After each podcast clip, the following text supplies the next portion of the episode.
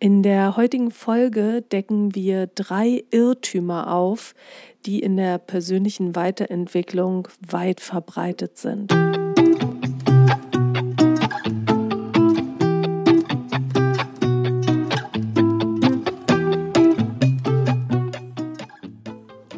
Herzlich willkommen zu deinem Podcast Manage dein Hirn.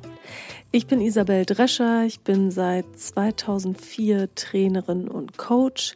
Ich habe Psychologie studiert und meine Leidenschaft ist das Thema Hirnmanagement. Unter Hirnmanagement verstehe ich, dass man seine Psyche gut kennt, dass man einen gesunden Umgang hat mit seinen eigenen Gedanken und Gefühlen und dass man sich von alten Verhaltens- und Denkmustern verabschieden kann, die einem nicht gut tun. Heute geht es also um drei Irrtümer, die in der persönlichen Weiterentwicklung verbreitet sind und die, so wie ich es immer wieder erlebe, für viel Verwirrung und für viel Extraschmerz sorgen. Das Erste, was oft falsch gelehrt bzw. falsch verstanden wird, ist die These, dass du nicht bewerten sollst. Also aus der Achtsamkeit kennt man das zum Beispiel. Achtsamkeit ist ja das wertfreie Beobachten dessen, was gerade da ist. Und nun ist es so, dass unser Gehirn nicht wertfrei denken kann. Unser Hirn denkt den ganzen Tag in Urteilen und zwar in schnellen Urteilen. Wenn ich dir irgendeinen Song vorspiele oder ich zeige dir ein Video oder ich zeige dir ein Bild von einem Menschen, dann wirst du sofort ein Urteil in deinem Kopf über das, was du da gerade gesehen hast, fällen.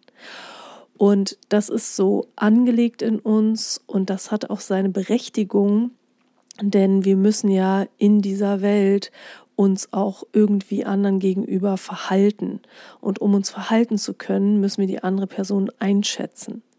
Natürlich ist das Urteil, was wir innerhalb von Sekunden fällen, ähm, kein ausgereiftes Urteil. Ja, das orientiert sich dann oft an ganz kleinen Gesten, Mimiken des anderen, an der Form der Nase, die mich an meine Tante erinnert, die ich noch nie leiden konnte, an sowas. Und dann hat man vielleicht schnell eine Antipathie und das ist überhaupt nicht gerechtfertigt, weil die Person ist in Wirklichkeit total nett und könnte unser bester Freund sein. Und dennoch hilft mir dieses schnelle Urteilen in dieser schnelllebigen Welt zu bestehen und nicht stundenlang überlegen zu müssen, wie ich mich in einer bestimmten Situation oder einem bestimmten Menschen gegenüber verhalte. Es gibt dazu ein ganz spannendes Bild, und zwar das Bild des schnellen und langsamen Denkens. Also das schnelle Denken ist eben das aus dem Bauch heraus, was sofort aktiviert wird, was ein Automatismus ist und was aber nicht sehr ähm, ausgereift ist, was nicht auf vielen Fakten besteht, sondern einfach aus Erfahrungen, die ich in der Vergangenheit gemacht habe. Das langsame Denken dagegen ist eben, wie der Name schon sagt, langsamer. Es beachtet viel, viel mehr Informationen, es zieht Fakten heran und es braucht viel, viel mehr Energie, ist aber dafür auch sehr viel genauer als das schnelle Denken. In unserem Leben brauchen wir beides. Manchmal brauchen wir das schnelle Denken, manchmal brauchen wir das langsame Denken. Wenn ich nachts aus einem Club komme und durch eine dunkle Straße laufe und hinter mir läuft jemand schnell auf mich zu, dann habe ich jetzt unter Umständen nicht die Zeit, stundenlang zu überlegen, was dieser Mensch für Gründe haben könnte, warum er jetzt schnell auf mich zuläuft. Es könnte ja auch sein, dass ich vielleicht irgendwas verloren habe und dass er mir das hinterherbringen will oder dass er mich ansprechen will, weil er mich toll fand. Kann aber auch sein, dass er mir etwas antun will. Und wenn ich in dieser Situation das Ganze schnell als eine Gefahrensituation bewerte, selbst wenn ich Unrecht habe, ist es gut, dass es so ist, denn im Zweifel kann ich mich dann schützen und wegrennen und lieber renne ich einmal zu viel weg als einmal zu wenig. In anderen Situationen ist es aber total wichtig, dass ich das schnelle Denken zwar wahrnehme, aber dass ich das langsame Denken, das bewusste Denken aktiviere, um bessere Entscheidungen treffen zu können. Denn wie oft geht es uns so, dass wir schon meinen zu wissen, was eine andere Person denkt. Also wir interpretieren ganz viel in eine andere Person rein und das stimmt in Wirklichkeit gar nicht und daraus ergeben sich dann Konflikte. Da macht es natürlich Sinn, nachzufragen und das langsame Denken zu aktivieren und sich zu fragen, was könnte die Person noch für Gründe gehabt haben, sich so und so zu verhalten. Denn oft ist es so, dass wir so eine Bewertung im Kopf haben, wo wir denken, ja, die hat das so und so gemeint, ist doch klar. Und dann, wenn wir später mit der Person vielleicht drüber sprechen, stellt sich heraus, dass die Person es ganz anders meinte. Das Fazit dieses ersten Punktes ist also, es ist völlig in Ordnung, wenn du durch dein Leben läufst und wenn du alles und jeden automatisch bewertest, auch wenn es eine negative Bewertung ist. Das ist normal, das gehört zum Design unseres Gehirns dazu. Wichtig ist, dass du die Dinge, die du automatisch denkst, hinterfragst und dass du nicht einfach blind alles glaubst, was dein ähm, Gehirn als Automatismus produziert. Der zweite große Irrtum in der persönlichen Weiterentwicklung ist die These, dass du keine negativen Gedanken haben darfst, weil du sonst genau das, was du da denkst, in dein Leben ziehst. Dazu musst du zunächst mal wissen, dass die meisten Gedanken, die wir Menschen haben, negativ sind und dass das ganz normal ist. Früher hat uns das nämlich geholfen zu überleben. Denn stell dir vor, du bist auf der Jagd und es wird gefährlich und du läufst durch den Wald, irgendwo raschelt es und du denkst, ach, ist bestimmt nur ein Eichhörnchen. Ja, dann bist du tot. Das heißt, du musst das Negativste annehmen, um in einer Welt, wo es um Überleben geht, auch wirklich zu überleben.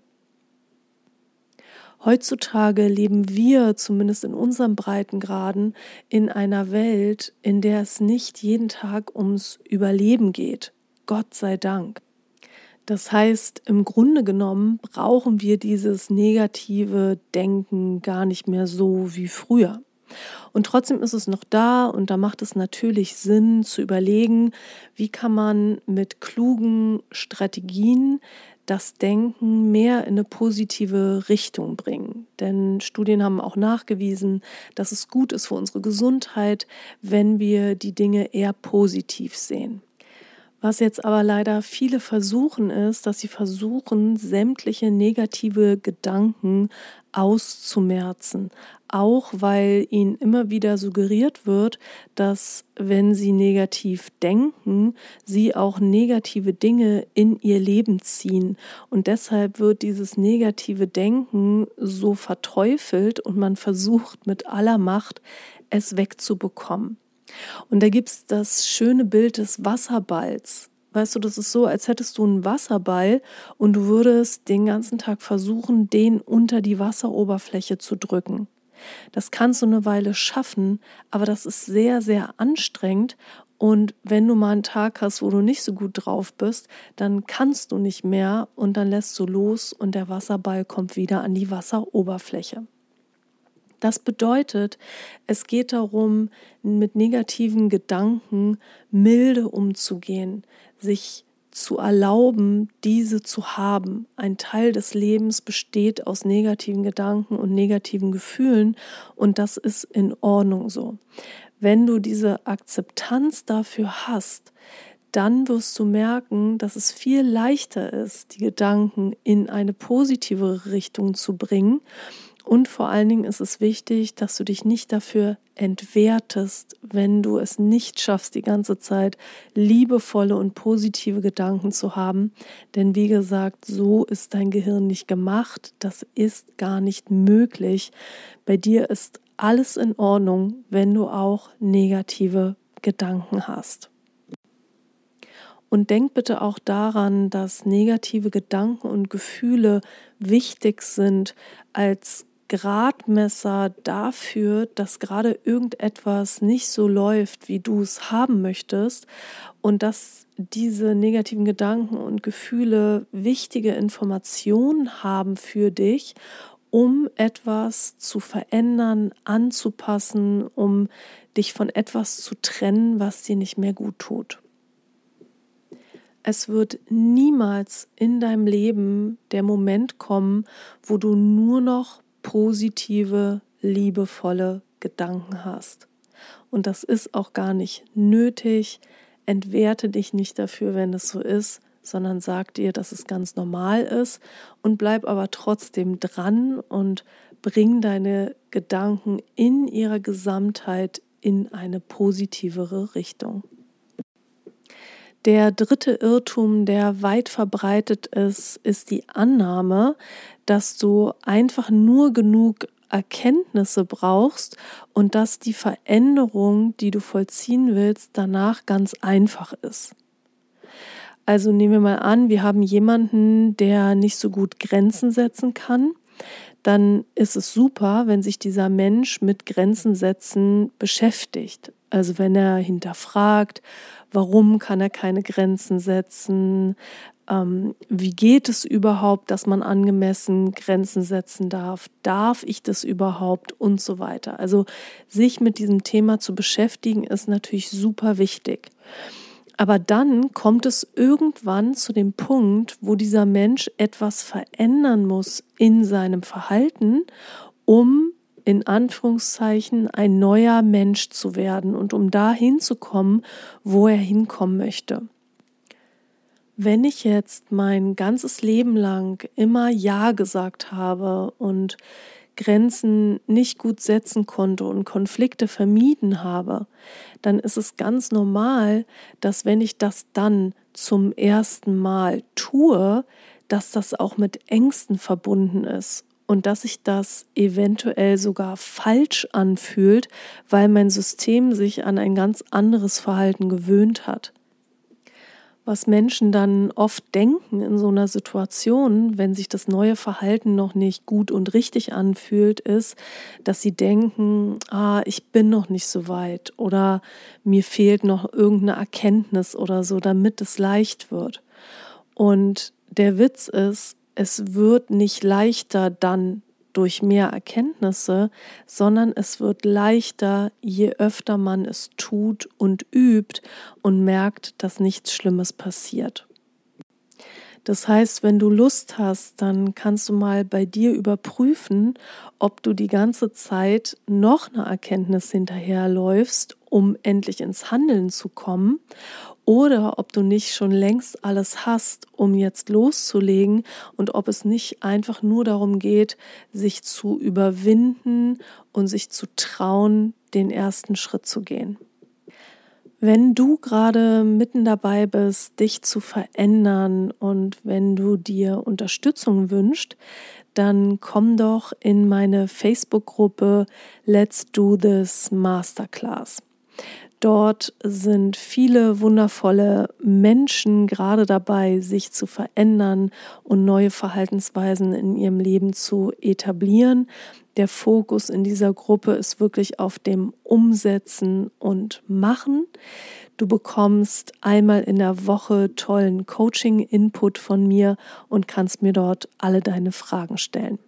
Und wenn du Lust hast darauf, dann schreib mir gerne eine E-Mail und bewirb dich für die Gruppe. Meine E-Mail-Adresse findest du in den Show Notes. Jetzt wünsche ich dir ganz viel Erfolg bei all deinen Projekten, bei allem, was du umsetzen willst. Ich wünsche dir eine tolle Zeit, bis wir uns wieder hören. Deine Isabel.